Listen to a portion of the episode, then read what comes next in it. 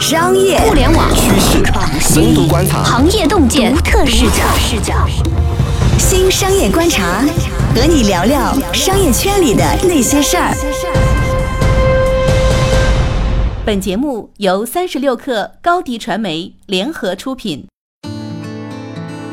大家好，欢迎收听这一期的新商业观察，我是老马马金南。我是三十六克的深度报道主编杨轩。嗯，轩轩呐，作为一个爱美啊爱美的女性，平时喜欢去哪儿逛街？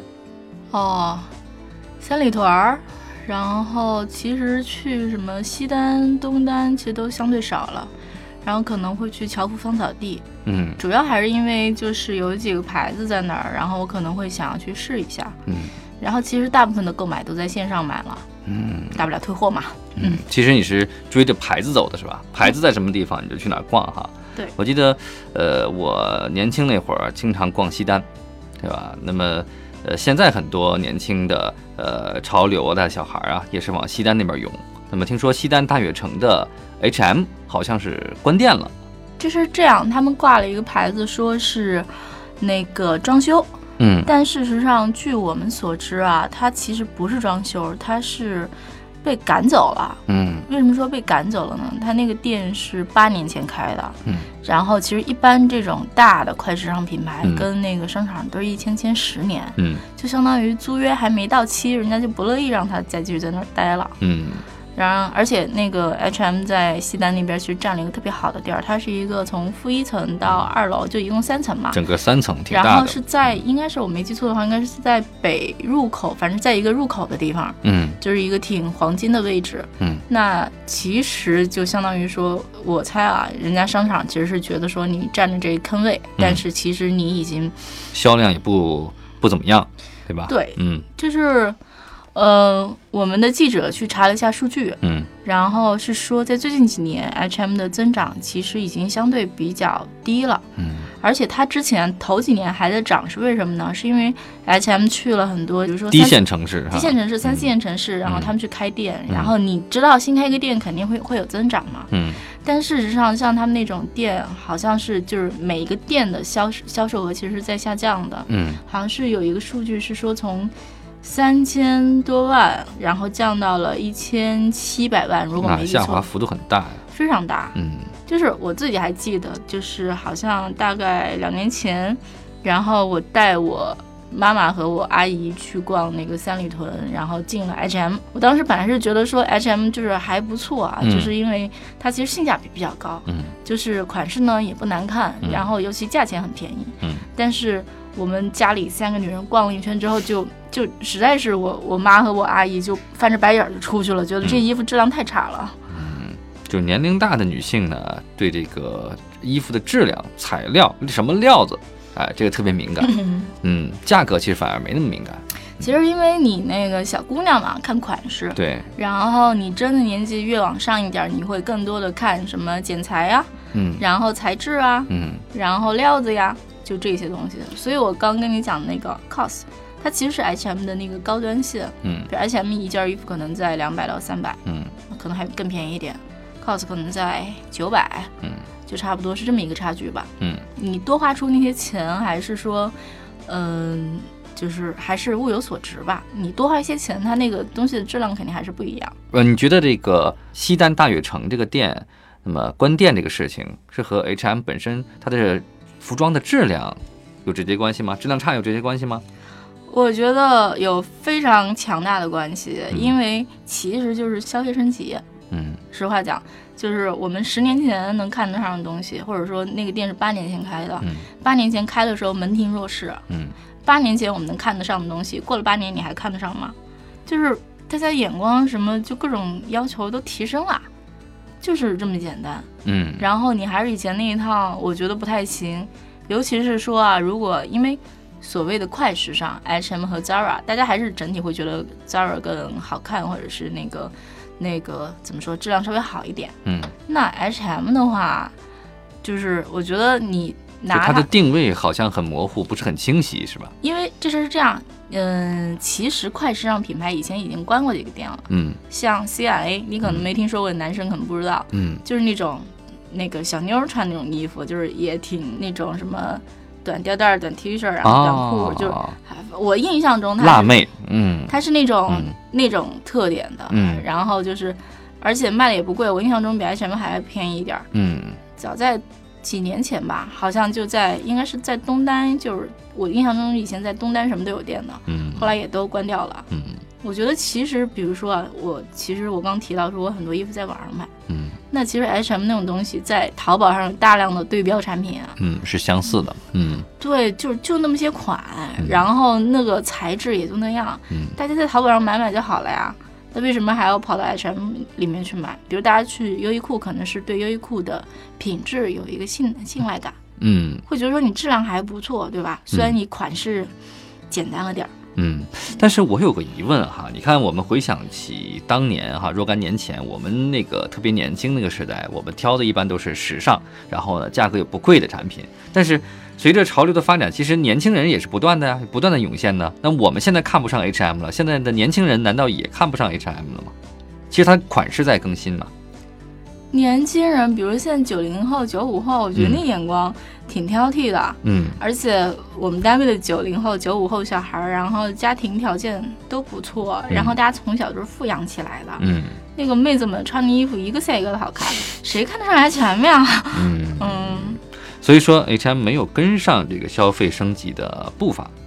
我觉得可以下这个判断。嗯嗯，那么 H&M 的在中国的扩张策略是不是也有点问题？就是它过早的在第一线城市大量的开店，嗯，然后从而对它的品牌的呃伤害可能会产生一些这样不良的影响。因为呃，我觉得不是的。不是吗？我觉得，我觉得它其实陷入了一个两难境地。你嗯如果要增长，嗯尤其呢，你的货又是那样的货，嗯那你就去低线一点的地方去开好了。嗯但是我觉得问题就在于说，他去虽然去了，但是他在低线城市，人家那里不是吃干饭的。嗯低线城市、三四线城市也有很多，嗯比如说早就进去了的品牌。还有，我觉得我们这一代人，嗯即使你是在小一点的城市生活，你早就被淘宝覆盖了。嗯然后淘宝就是我刚讲了，淘宝上的那些什么商家，然后那些网红，嗯他们上新的速度很快的。而且你不要看不起淘宝网红啊，我觉得嗯。他们其实有的款，当然大家全都是抄一线抄袭嘛。嗯。大家虽然全都是抄一线大牌，但是你知道嗯。它抄出来还挺好看，嗯，然后而且性价比还高是吧？性价比还高，而且他们那个很多网红都是在那个江浙一带，那嗯人家那个工业基础也不错，做出来质量也还不错，嗯。对吧？它其实是有很多竞争对手的，嗯。就相当于说，你说不下沉呢，它也没有办法那个增长；嗯。下沉的呢，竞争还是很激烈。那你怎么看待网易严选里面他们服装销售的这个现在这个现状？好像据说也不错，卖的也很好，网易严选啊，嗯哎，我对网易严选的服装没什么印象。好像大部分都是家居服是吧？家 但是也有很多很多简单的，像 T 恤啊什么，好像卖的还不错，听说是这样的。就随便买买呗。嗯而且，但是我觉得它不太可能变成一个快时尚。嗯，也就就是不能够把它的服装定定归为这个潮流时尚的这个领域。对，你就买优衣库，嗯，就那玩意儿，你进去买点儿白 T 恤，那嗯算什么潮就是？性冷淡风很浓郁。嗯呃，只能说是基础款风吧，嗯我觉得。而且你看，就所有的那种，无论你是什么品牌也好，比如说你是运动品牌也好，还是你是优衣库这样的那个平价品牌也好，嗯其实现在整体的这个趋势都是走设计这个或者明星就这个点的。嗯比如优衣库其实卖的最好，然后你最买不到那些东西，是我印象中他跟那个爱马仕的前设计师合作的那一款，而且他在持续的跟设计师合作，那个是卖的比较好的。真的嗯日常那个东西，我觉得除了双十一抢不到之外，嗯平常你还是随买随有的。嗯还有就是说，像那个，呃，之前阿迪达斯，我觉得都快不行了，被耐克都快打趴下了。嗯。但是那个，他就是因为跟瑞哈娜合作，然后像日日出的那些款，比如那个鞋啊，还有那衣服，都卖得特别好。嗯然后还有跟那个 Kanye West 就合作那个椰子鞋，也卖得特别好。嗯然后就是他就忽然绝地反击了，他其实是跟明星和设计就是绑在一起。嗯就不然的话，你说就咱们这个物质极大丰富，嗯，咱们这衣柜里的衣服恨不得都塞不下，你有什么新的理由去再去购买一件儿白 T 恤呢？除非说以前那个坏了黄了嗯不行了，对吧？就是刺激人的消费，你总要有一个刺激的点吧。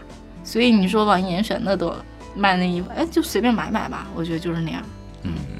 然后我觉得其实啊，就是我们中国人，你想半年前 H&M 去西单大悦城开店的时候，嗯，当时我们中国人其实是对外资品牌是有迷恋的，嗯，我还是那种盲目的迷恋。对，我还记得当时我有一件 Zara 的那个外套，然后扔在我们公司那个椅子上，然后我们有一个特别时髦的小哥，然后看到了之后，然后特别惊讶的跟我说，特别惊喜的跟我说：“哎呦，你这是 Zara 的，哎呦，好厉害！”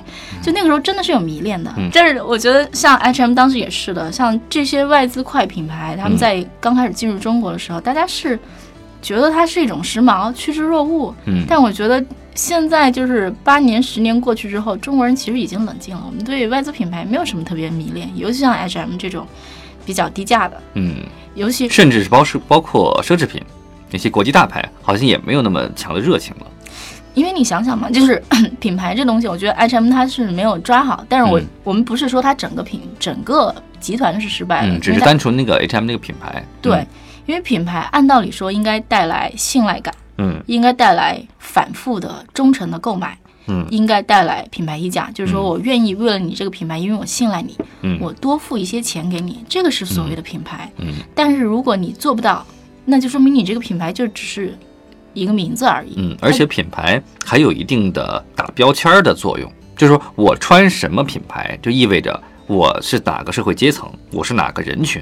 对，没错，嗯，所以说当这个品牌如果被归为了廉价，然后呃便宜，对吧？这个标签儿的已经，很是不很不好的。很不好的一个迹象，对，是很危险的一个状态。对你可以评价，但是你得，比如说你有一些其他东西，比如说我质量好，嗯或者怎么怎么样的。嗯，或者说它代表一种哎特别好的健康的生活方式也 OK。对，没错，嗯。健康环保什么都行。对，你看现在其实有的小的设计师品牌反而能够受到欢迎，其实就是你刚讲的嗯，它是一种标签儿，嗯。就是说它其实我特立独行，它可能是这种东西。那 H&M、嗯对吧，一个烂大街的东西，那我为什么要买那个玩意儿？嗯。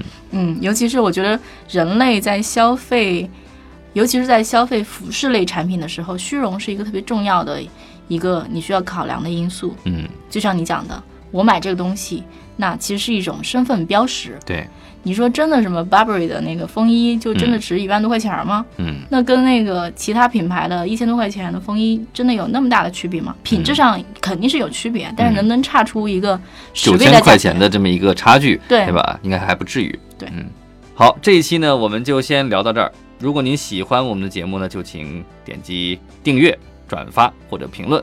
我们下期继续聊。再见。